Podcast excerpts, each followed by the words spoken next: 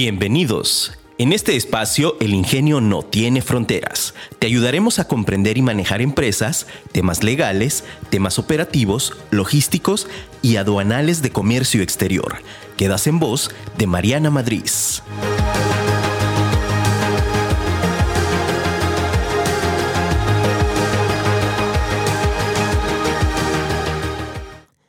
Adaptación.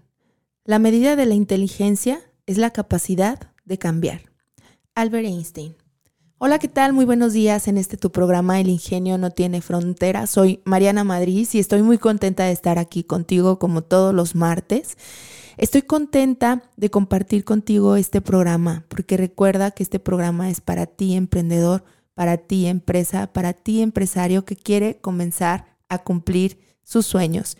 Y hoy traigo un tema que a lo mejor ya habíamos platicado un poquito que es el tema acerca de los trámites que se hacen de comercio exterior. Y, hoy te quiero poner un contexto un poquito, un poquito diferente a lo que hemos traído, eh, porque te quiero explicar toda la parte de los trámites previos a tu operación de comercio exterior. Si bien ya habíamos platicado de que debes de tener todos los trámites necesarios, sobre todo los permisos y regulaciones y restricciones no arancelarias de tu mercancía, para efecto de poder hacer un correcto despacho aduanal, de que no tengamos por ahí algún inconveniente, pues bueno, hoy te quiero platicar acerca de los trámites previos, de todo aquello que debes hacer previo a tu operación y que debes de considerar y que evidentemente esto eh, te va a ayudar a que la operación se agilice al momento de despacho, ¿sale? Entonces, si tienes cualquier duda, recuerda que nos puedes contactar vía WhatsApp al 33 39 59 08 60 o al 33 33 19 11 41, que es aquí en cabina. Transmitimos a, a, a través de Afirma Radio, puedes bajar la aplicación o lo puedes hacer a través de la página afirmaradio.com. La aplicación está disponible en las dos plataformas, entonces nos puedes escuchar ahí, ¿sale? Bueno, pues te decía la importancia y por qué, por qué me dio este, pues hoy por hablarte, ay, ya ando aquí tomando todo, esta parte de, de, de decirte sobre los trámites previos y lo que debes de considerar, porque a veces pensamos que comercio exterior es solamente traer las cosas y pues bueno, ya ahí vemos a ver qué onda. No, acuérdate que yo siempre te hablo mucho de la parte de la planeación, de anticipar, de que tengamos todo listo para el momento de la operación, de que hagas bien tus análisis, pero sí, este es desde el punto de vista aduanero, desde la parte de la operación, de la parte de despacho. Para poder lograr nosotros un correcto despacho hay que considerar ciertas cosas previas que tenemos que hacer. ¿Sale? Entonces, lo primero que te voy a plantear, que ya habíamos platicado, y que tenemos por ahí un episodio es acerca del padrón de importadores. Tú como empresa que quiere comenzar a importar y exportar, debes de estar dado de alta primeramente en el padrón de importadores, ¿sale?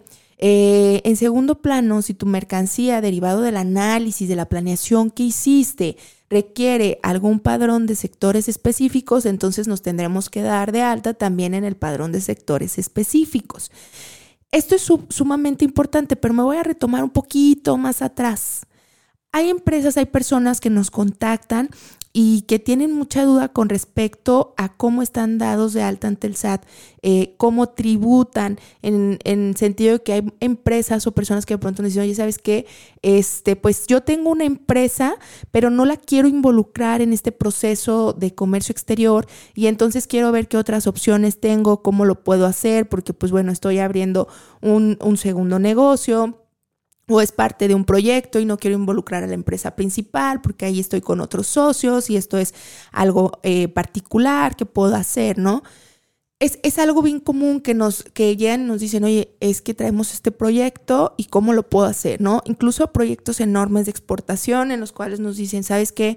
Eh, me están solicitando eh, tal, tal, tal, tal producto en tal país, lo quiero hacer, pero pues no tengo idea de por dónde iniciar. Pues bueno, lo primero que vamos a hacer es iniciar por definir adecuadamente el estatus tributario en el que vamos a estar aquí en México, si vamos a ser una persona física con actividad empresarial, un régimen de incorporación fiscal o si nos vamos a ir desde hasta la parte moral, ¿no? Entonces, desde ahí es bien importante.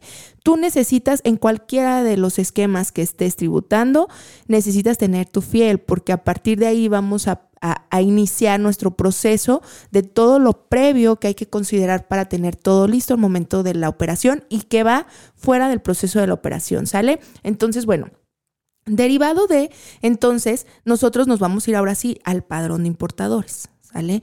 Tramitamos nuestro padrón de importadores, el general. Una vez que tenemos el general, si nuestro producto requiere un, un padrón de sectores específicos, entonces nos vamos a tramitar el padrón de sectores específicos o si es un sectorial de exportación, dependiendo de la naturaleza de nuestra operación. ¿Sale? Si es importación o si es exportación. Y evidentemente de ahí, pues ya debimos de haber hecho nuestro análisis previo de la fracción arancelaria para definir qué requisitos íbamos a tener en relación a los padrones, que es un paso indispensable ¿sale? Entonces, eh, ya hicimos este paso, ya lo tenemos. Yo te sugiero siempre que vayas a tramitar un sector específico o un sectorial para la exportación, que primero tramites tu general, una vez que te den tu general, entonces ya haces el trámite del padrón específico que requieras, dado que te pueden dar negativa si los, los puedes tramitar en un solo trámite. Evidentemente eso, si bien nos va, nos va a recortar tiempos, porque pues en un solo trámite vamos a tener la respuesta de ambos. Sin embargo, eh, nos pudieran negar por alguna situación uno y como es un mismo trámite nos van a negar los dos. Entonces yo sugiero que se hagan por separado para que cada uno lleve su propio proceso. Bien, ya el padrón. ¿Qué otra cosa es importante que tenemos que considerar? Hay que considerar, y esto eh, fue a raíz, y te voy a platicar el chisme, ya sabes que a mí me encanta echar chisme. En, esto, en este lapso de, días, eh, transcurren y, nos pasan muchas situaciones con muchos prospectos y con clientes, ¿no? Pero eh, pasa una que es bien importante y que quiero mencionarla aquí, ¿no? Eh, nos contacta un, prospecto, ahora ya cliente, estamos llevando su proceso de importación, pero nos contacta y nos dice, oye, ¿sabes qué? Este, traigo una mercancía que a mí me urge, me super urge despachar y pues ya está en la aduana, necesito que me ayuden, este, yo no tengo padrón, pues que sea lo más rápido posible y porque pues yo tengo que entregar el producto a tal día, ¿no? Era como dos días después, eh, bueno, en realidad lo quería el mismo día que nos contactó, lo cual es sumamente imposible eh, porque por muchos factores que ahorita vamos a platicar. Pero bueno, es, sumamente imposible que en el mismo día que nos contacte digamos, ah, ahorita sí, como no, ya sacamos todo de la aduana. No funciona así, ¿no? La aduana, recordemos que tiene ciertos pasos y ciertos procesos que seguir y dependemos, en este caso venía por una paquetería, entonces también dependemos de los tiempos y espacios de la paquetería para poder avanzar en nuestro proceso. Pero para poder avanzar en este proceso, eh, cuando nosotros tenemos nuestro padrón para importar, tenemos que hacer o lo primero que hay que considerar es que tenemos que darnos de alta como clientes con el agente aduanal. Eh, ¿Te acuerdas? La semana pasada por aquí tuvimos invitado a Tony, Tony el aduanero, este chico que tiene mucha energía, me cae muy bien y, que nos platicaba él, ¿no? De todo el tema del proceso de despacho desde el punto de vista de la agencia aduanal, pero para poder nosotros ser clientes de una agente aduanal, nos tiene que dar de alta primero como clientes. Entonces, este proceso de alta como clientes puede demorar uno o dos días. ¿Sale? ¿Por qué? Y que son de estas cosas previas que yo te digo que tienes que considerar antes de que llegue tu embarque. Tú ya debiste de haber dado de alta tu eh, perfil de cliente con la agencia aduanal con la que vas a trabajar. ¿Por qué? Porque este proceso tarda y son adicionales y solamente es para que puedan iniciar tu proceso de despacho. Si no, la agencia aduanal no va a iniciar tu proceso de despacho.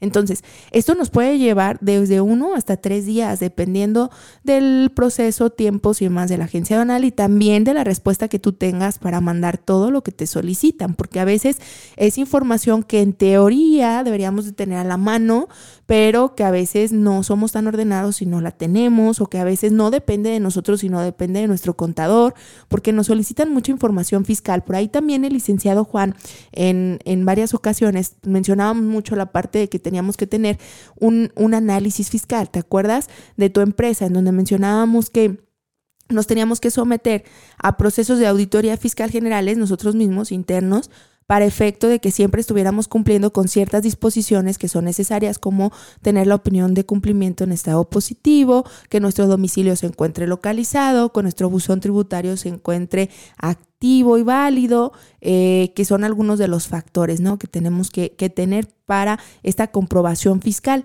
Esta comprobación fiscal va a ser bien importante, ¿por qué? Porque para nosotros eh, darnos de alta con el agente aduanal en este perfil que él nos pide de cliente, regularmente el agente aduanal te va a mandar sus formatos, te va a mandar formatos que ellos utilizan para el alta de cliente, que regularmente son cuestionarios de seguridad, porque muchas de las agencias aduanales en estos momentos ya se están certificando en esquemas de operador económico autorizado, es decir, de OEA, o están en algún programa de CityPad, eh, o bajo lineamientos ¿no? de CityPad, de estándares o subestándares de seguridad que lo que hacen es que para eh, poder ellos comprobar que trabajan con clientes seguros, pues tenemos que llenar un perfil, ¿no? Un perfil de cliente y entonces lo primero es que nos mandan un formato y entonces nos piden a través de este formato que nosotros le mandemos también la documentación que ahí nos pide. ¿Qué documentación nos va a pedir? Cuando somos una persona moral, nos van a pedir el acta constitutiva, los poderes también de, si vienen por separado, eh, los poderes y las protocolizaciones de acta que se han llevado.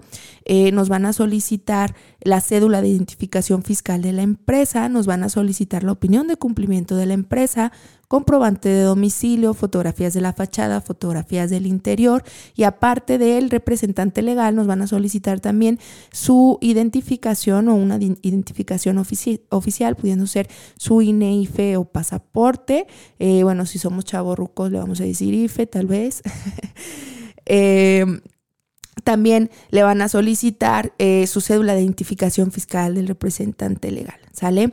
Y evidentemente las cartas y formatos como son la carta de encomienda, el formato de que te acabo de mencionar del perfil de cliente y el cuestionario de seguridad y todos deben de estar perfectamente llenados y firmados por el eh, representante legal de la empresa. Con esto, el área específica de la agencia donal va a revisar toda la información, va a confirmar que efectivamente la, el, todos los datos coincidan, que la parte del, en el caso de las personas morales, que sí sea el representante legal que está firmando alguien que tiene poderes dentro de la constitución de la empresa o de la sociedad para efecto de, de representarla, ¿no? Entonces, eh, esta comprobación, pues no es como que tú digas, híjole, lo mando ahorita, rapidísimo y que me revisen rápido.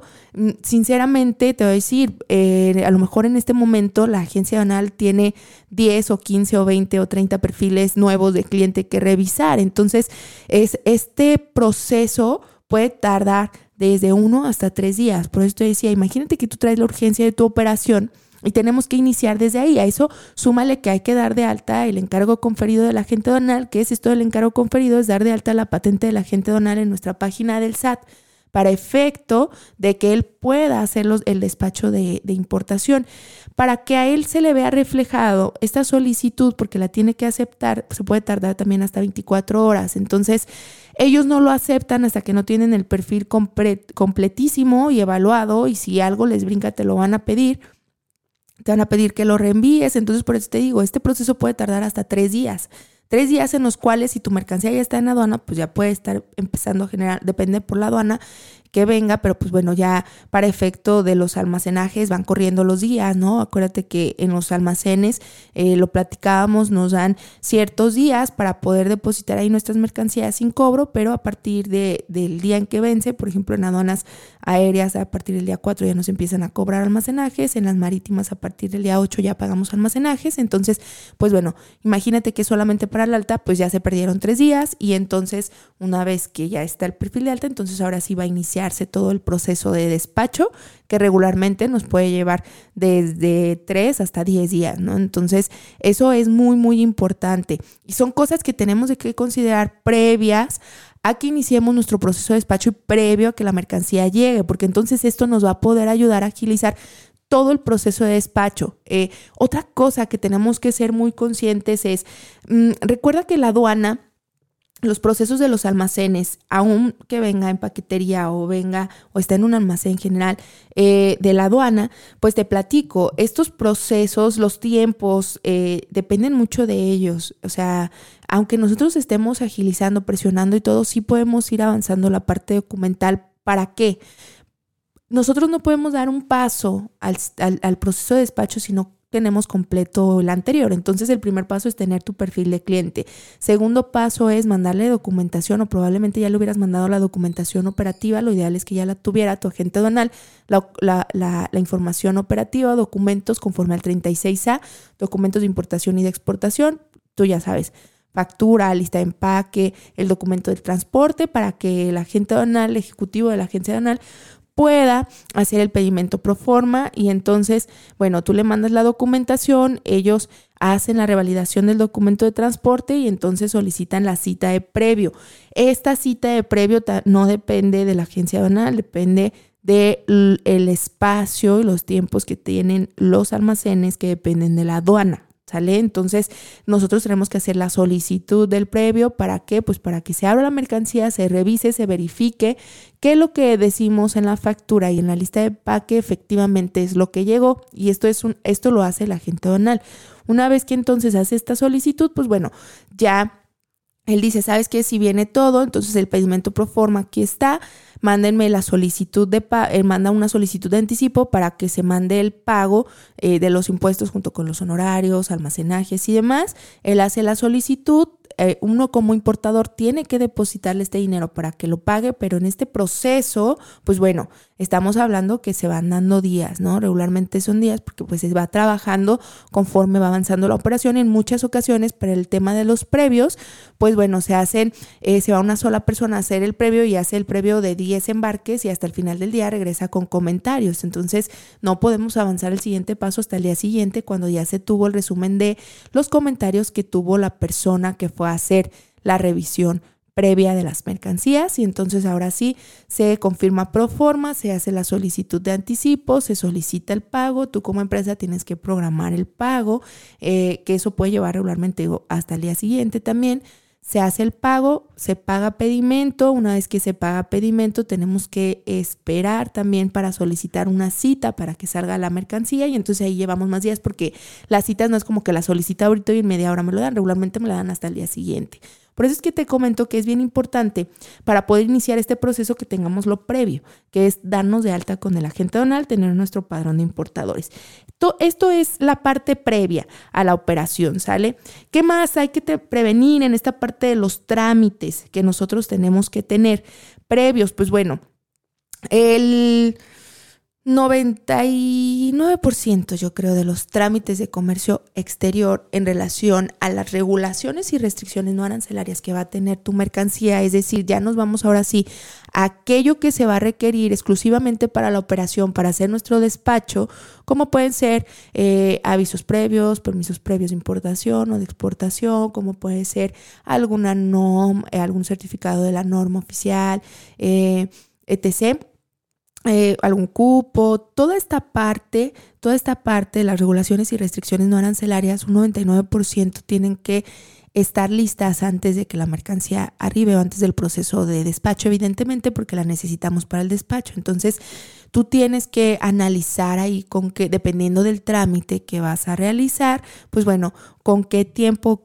con qué anticipación hay que solicitar estos permisos. ¿Para qué? Para que entonces tú puedas tener tus permisos vigentes. También es importante que consideres que hay muchos permisos que solamente a partir de que te otorgan el permiso, eh, solamente tenemos a lo mejor 15 días o 30 días para utilizar ese aviso en el proceso de despacho porque después pierde su vigencia. Entonces, esto es algo que debes de analizar y que debes coordinar perfectamente conforme a los tiempos de tu mercancía, de cuándo va a venir y que ahorita hay que estar súper alertas porque de pronto ha habido muchos movimientos en el tema de, los, fletes, ¿no? Que, y sobre todo los que vienen de, de Asia.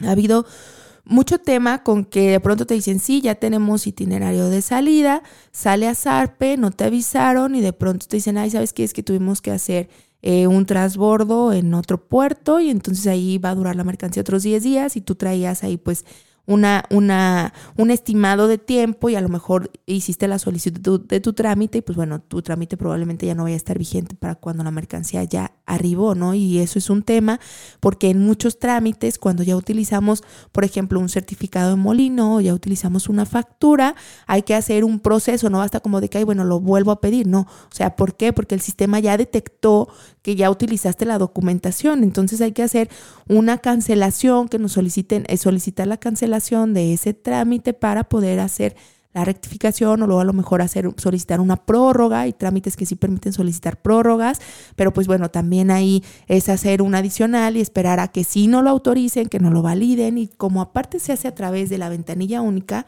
de la BUSEM, pues bueno, ahí perdemos un poquito el, la parte de, decir, eh, ok, ¿cómo, cómo qué tal que tenga ahí algo, algo inesperado, ¿no? Entonces, sí, es importante que nosotros estemos considerando esto y que llevemos bien coordinados los tiempos y que llevemos súper bien coordinadas las partes de cuándo llega mi mercancía y los previos a saber sobre tus trámites. Y ahorita me voy a meter un poquito más en esta parte de, de qué tipo de trámites podemos ir, ir teniendo, ¿sale? Entonces, eh, vamos a ir un poquito a un, ratito nada más vamos a hacer un pequeño corte y, regresamos. Recuerda que estamos todos los martes, estamos hablando acerca de los trámites de comercio exterior y te estoy platicando, ahorita te platiqué de situaciones previas que hay que considerar para que al momento de despacho podamos tener todo de manera adecuada. Ahorita eh, regresando de corte nos vamos a ir a revisar algunos tipos de trámites que se hacen y eh, eh, regresamos, ¿sale? Estamos a través de Afirma Radio en este tu programa, El Ingenio no tiene fronteras. Bien, pues seguimos aquí en tu programa, El Ingenio no tiene fronteras. Soy Mariana Madrid. Recuerda que nos puedes seguir en nuestras redes sociales. Estamos como MM Consultores en nuestro canal de YouTube, en Instagram y Facebook o nos puedes seguir si en algún momento te perdiste alguno de los programas o quieres escuchar alguno de los programas que ya tuvimos. Nos puedes escuchar a través de, los, de las diferentes plataformas de podcast como son Spotify, Apple Podcast o Google Podcast. Y nos puedes encontrar como El ingenio no tiene fronteras. ¿Sale? Entonces, pues bueno, continuamos con este tema. Eh, en el, el, cual te comentaba es acerca de los trámites que tenemos que considerar para efecto de comercio exterior. Entonces, te decía, bueno, voy a recapitular un poquito, me voy a ir atrás, te decía antes de, hay que considerar que tenemos que tener un alta con el agente aduanal y que esto va a conllevar que nosotros armemos nuestro expediente fiscal completo de la empresa o de la persona moral. Eh, tenemos que considerar dar de alta eh, la patente aduanal, tenemos que considerar también tener ya nuestro padrón de importadores o de sectores específicos o sectorial de exportación, dependiendo de la naturaleza de nuestra operación. Y bueno, esos son previos en la parte de la preparación de la empresa o la persona física para efecto del proceso de despacho. Ahora, eh, te decía, también el tema de las regulaciones y restricciones no arancelarias que nuestra mercancía ya en lo particular pueda tener, dependiendo de la mercancía, de nuestra fracción arancelaria y demás, pues bueno, también hay que considerar algunas cosas. Como qué cosas habría que considerar? Pues el tema del factor tiempo y vigencia. Es decir, el factor de cuánto se va a tardar a partir de que yo ingrese todos los requisitos necesarios a la ventanilla única de comercio exterior o a la dependencia que tenga que realizarse el trámite si es que todavía no se encuentra en ventanilla única vigente o si se tiene que hacer de manera presencial en alguna de las dependencias, pues bueno, hay que considerar los días a partir de que nosotros solicitamos el trámite, cuánto tiempo se va a llevar y la otra cosa es también la vigencia una vez que nos otorgan el permiso, el aviso, etc., ¿no? Eh, por la autorización, dado que esto puede impactar a que a lo mejor no se encuentren vigentes las, eh, los, los permisos al momento del proceso de despacho y entonces ahí también tengamos un inconveniente, ¿no? Entonces, pues bueno, eh, te, quiero platicar, por ejemplo, te voy a poner un, ejemplo, porque a veces eh, nos vamos mucho a la parte de, ah, bueno, es que necesito un aviso previo de importación, ¿no? De, de COFEPRIS. Y entonces eh, nos vamos a revisar avisos previos de COFEPRIS y por eso es bien importante la planeación. Tú vas a encontrar que hay un montón de avisos previos de COFEPRIS, ¿no? O si te vas a encontrar hasta 20 o 30 o 40 formatos diferentes sobre los cuales tienes que seleccionar dependiendo de tu tipo de producto y cada uno va a tener requisitos distintos. En el caso, por ejemplo, ¿y por qué me estoy metiendo al tema de COFEPRIS? muchas de las mercancías que nos llegan a despacho o que de pronto son las que, oye, es que fíjate que me dijeron que necesito un permiso y pues yo no lo tengo, son mercancías eh, que requieren permisos de COFEPRIS. ¿Sale? Eh, ¿Qué tipo de mercancías? Bueno, desde insumos para la salud, desde a lo mejor ya tenemos un aparato, eh, a lo mejor ya tenemos una máquina que es de, de un aparato médico, ¿no? Eh, o hasta, oye, ¿sabes qué? Es que encargué unas vitaminas, o ¿sabes qué? Es que traigo un producto, una bebida que es súper innovadora o traigo un alimento también. Entonces, en todos estos tipos de productos, regularmente todos tienen permisos o requerimos un aviso previo de COFEPRIS. Y para que tú puedas tramitar el aviso de comercio exterior, previamente las empresas tienen que tener requerimientos que son a nivel a nivel México, no, o sea, a nivel nacional, no no a nivel internacional. Sale como qué tipo, bueno, todas las eh, personas que se dediquen o que tengan algún negocio que tiene que ver con la parte o que se derive de cualquier manera en la parte médico, hay que tener un aviso de funcionamiento del establecimiento. Es decir, antes, fíjate, era bien curioso en muchos, y, y me voy a meter hasta la parte de los municipios, porque eh, a veces no alcanzamos a entender toda esta magnitud y yo te la quiero explicar porque quiero que entiendas cómo funciona y cómo no puedes hacer algo de comercio exterior si no tienes todo, todo lo demás de atrás de manera correcta, ¿no? O cómo de pronto a nosotros nos imposibilitas para poderte ayudar si no tienes todo lo demás de manera correcta. Todo tiene una razón de ser. Mm, regularmente en muchos municipios, cada municipio tiene sus propios lineamientos y sus propios reglamentos para efecto de expedir una licencia municipal para cualquier tipo de negocio. Cualquier negocio que tú quieras eh, poner en México, adicional a el tema de estar dado de alta en el SAT, tienes que ir a revisar la licencia municipal, ¿sale? O sea, que te otorguen para tu establecimiento un permiso, una licencia en la cual pues se avale que sí cumplen con los lineamientos. ¿Qué es lo que regularmente las licencias te, o sea, el que sea, ¿eh? así sea una oficina, así sea eh, un localito, lo que vayas a poner, que si quiero poner un saloncito de, de uñas, una estética, etc., todos deben de tener licencia municipal. Y de ahí entonces en los requisitos de la licencia, dependiendo de tu giro, te van a dar los requisitos particulares. Supongamos que eh, tú, porque esto es algo bien común, tú eres, es de lo que más nos llega. Imagínate que tú eres dentista, ¿sale? Y por cierto, le, le mando un saludito a mi, a mi dentista, a Toño, porque Toño me cae muy bien y diario estamos echando ahí chisme y este, él se quería traer unas cositas. Entonces me acordé ahorita de, de ti, Toño. Entonces, bueno, ahí te va.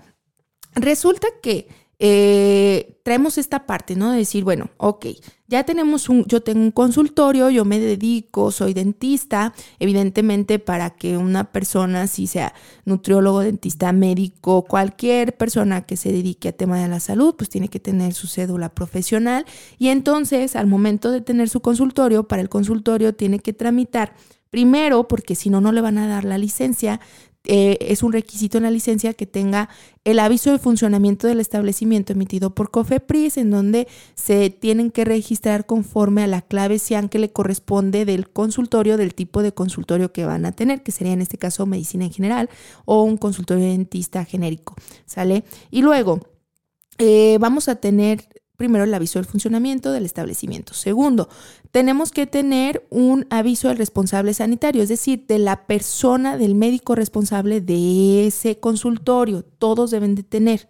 ¿Sale? Y entonces, pues bueno, tenemos eh, ahí estos dos permisos y entonces ahora sí ya pueden tramitar su licencia municipal con el municipio en donde se encuentra su consultorio para efecto de poder tramitar. ¿A qué voy con esto? Esto es meramente nacional, ¿no? Y así debe de funcionar en México el hecho de decir, bueno, si yo voy y pongo un local, así tiene que ser, ¿no? Si es un local, por ejemplo, de uñas, de todos modos, un localito de uñas, déjame te digo, eh, que si solamente haces pues la parte de las uñas, es, eres técnica en uñas, tienes que tener un aviso de funcionamiento de COFEPRIS de tu establecimiento que va incorporado a la licencia. Antes, las licencias no te pedían el requisito, ahorita ya lo están solicitando. Cualquier persona que tenga un negocio así, pues bueno, tiene que tenerlo. O, por ejemplo, si te dedicas a vender, eh, imagínate que tú haces shampoo, jabón artesanal, que también son de pronto muchas de las que, oye, ¿sabes qué? Pues es que yo lo quiero exportar porque mi hermana se empezó a llevar a Estados Unidos y ahorita ya tiene una red de muchas personas que quieren, lo quiero exportar y bueno, déjame te platico que eh, tú, donde tú realices o fabriques el producto, tiene que tener un permiso de aviso de funcionamiento de COFEPRIS, donde eh, se mitigue o donde se compruebe que efectivamente realizas buenas prácticas de manufactura del producto, ¿sale? Pero bueno. Me estoy metiendo a todo esto porque son de las cosas que más llegan, ¿no? Que si productos, que si yo estoy haciendo y tengo mis productos en casa o que si yo estoy haciendo salsas y quiero empezar a exportar, bueno, pues tienes que prevenir todo esto que es lo nacional, si no, no vas a poder hacerlo. Entonces, bueno, imagínate que tenemos así y entonces me dice mi amigo Toño, oye, Marian, fíjate que me quiero traer un aparato eh, que es exclusivamente para yo utilizarlo aquí en mi consultorio, que es eh, un aparato láser para hacer, bueno, ya sabes, me explico, ¿no? Que es, es un super aparato para hacer varias cosas y bueno, X, ¿no? Aquí de su, de su chambita de dentista y entonces ya le digo, ah, ok, sí, pues sí te podemos ayudar a traerlo. Evidentemente, al clasificar este producto, este aparato, pues nos dice que necesitamos un permiso. Ojo, ¿a qué voy con esto? Te voy a poner dos contextos porque luego a veces se confunden. Él, por el hecho de ser dentista, de tener su consultorio y que se va a traer una sola o sea, una sola, un solo aparato puede hacer un y se tiene que tramitar para comercio exterior un aviso previo de COFEPRIS, el cual es solamente para que él desarrolle su actividad profesional y se comprueba totalmente porque tiene los avisos que son para eso, ¿no? Pero, pero luego eh, me dice él, oye, ¿sabes que yo me quiero traer?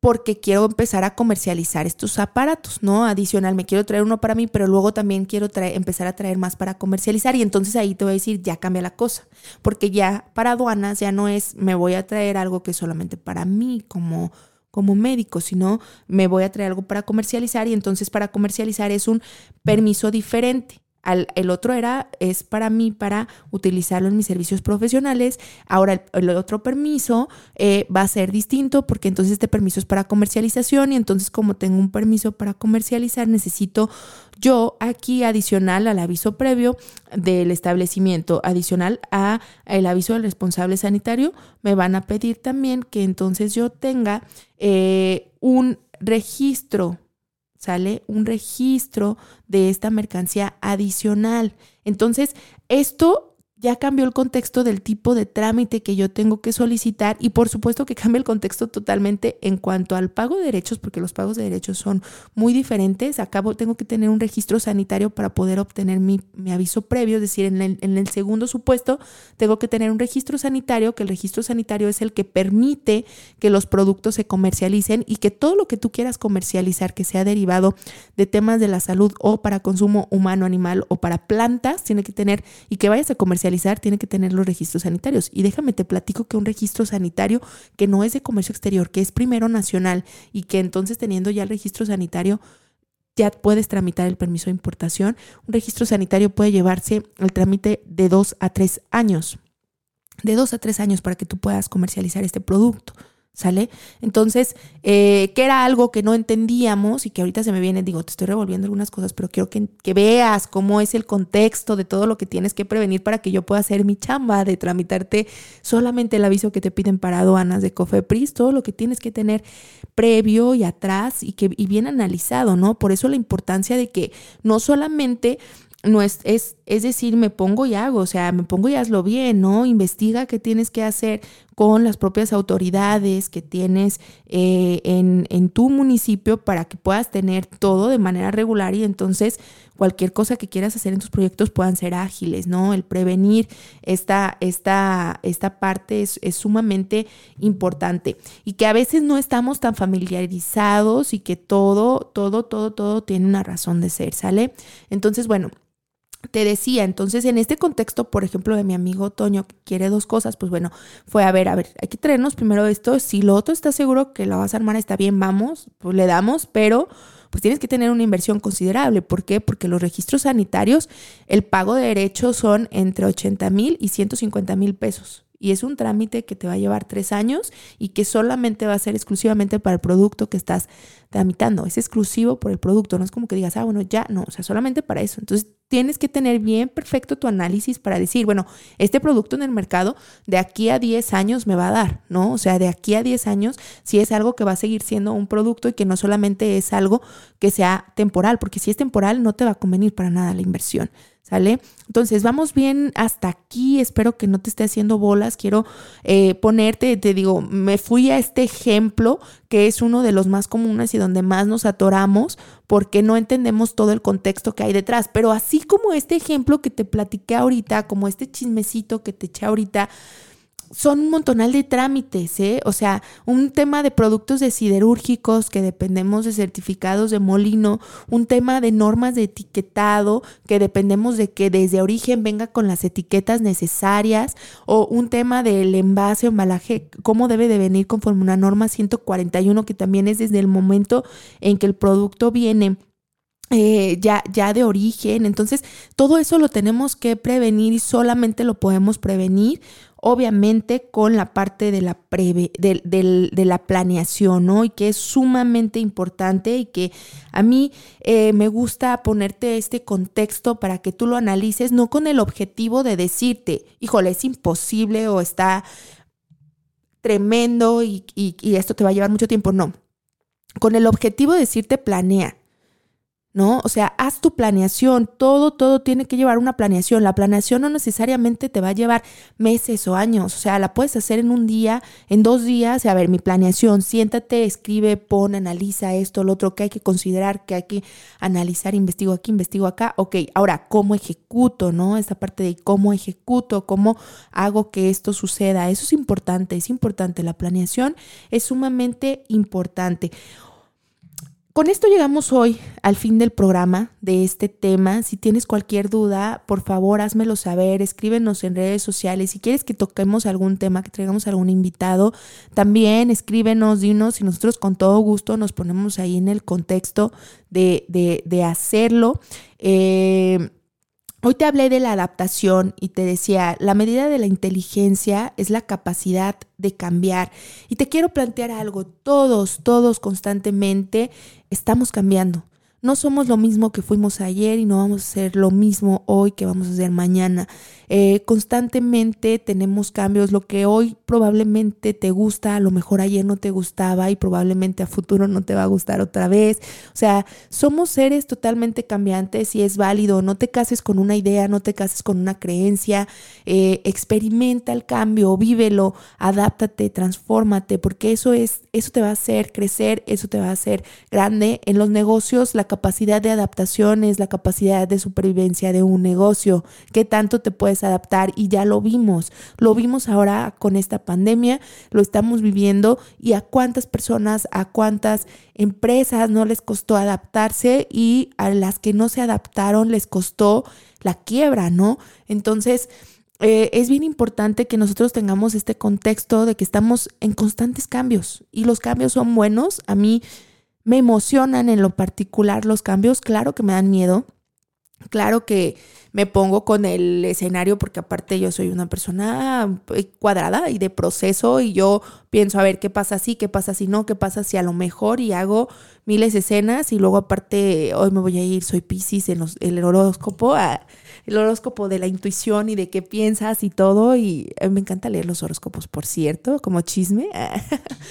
Este, pero bueno, te digo, esta parte de los cambios a mí me encanta, me dan bastante miedo como a todos, pero al final, si no te animas a hacerlo, si no te animas a cambiar, pues te vas a quedar con la espinita. Y yo soy de las personas que cree que es mejor intentarlo y fallar a no intentarlo porque al final ya viste qué fue lo que falló y eso te va a permitir crecer y eso te va a permitir hacer otras cosas y eso te permite adaptarte a otras situaciones y eso permite que cuando llegue alguna circunstancia que no estaba considerada, bueno, tú te puedas adaptar a este cambio, hacer la diferencia y que entonces te vayas quitando también de un montonal de tabús, de creencias que solamente nos van amarrando, que solamente nos van cerrando la visión y que no se trata de eso, se trata de estar abiertos a las expectativas, se trata de generar a veces nosotros mismos este cambio, de, de nosotros mismos ir por más, de decir, bueno, a ver, cómo diversifico esto, cómo, qué tengo que cambiar para que esto funcione, ¿no? O sea, el estarnos estáticos no nos va a llevar a nada, el mantenernos en una creencia no nos va a llevar a nada, al contrario, ve avanzando. Y pues bueno, hoy te hablé de esta parte que te decía, la adaptación a mí es sumamente importante y en los negocios creo que es mucho más importante el tema de la adaptación, que vayamos conforme al mercado, conforme a la demanda, conforme a lo que tenemos, pero también cuidando siempre tus valores, tu integridad, lo que eres, la esencia, ¿no? Los cambios no necesariamente tienen que ser con acabar tu esencia, al contrario, vas generando cambios y tu esencia siempre va saliendo ahí, ¿no? Es, es, es, lo que eres y es lo que te va a dar y tu negocio es lo que es y es lo que te va a dar, independientemente cambiemos, renovemos, automaticemos, hagamos lo que tengamos que hacer. Entonces, bueno, te dejo con esto, anímate al cambio, adáptate a las cosas, pero sobre todo prevé esos cambios y ve haciendo tú tu propia adaptación. ¿Sale? Eh, recuerda, soy Mariana Madrid, estamos todos los martes aquí contigo súper emocionados a través de Afirma Radio. Síguenos en la aplicación, eh, baja la aplicación de Afirma Radio, síguenos en el web afirmaradio.com, también en Instagram, también tiene página y nos puedes seguir a nosotros en redes sociales como MM Consultores, tu servidora Mariana Madrid y este tu programa, El Ingenio no tiene fronteras. Recuerda que tenemos una cita el próximo martes en punto de las 9 de la mañana. Síguenos en nuestras redes sociales como MM Consultores.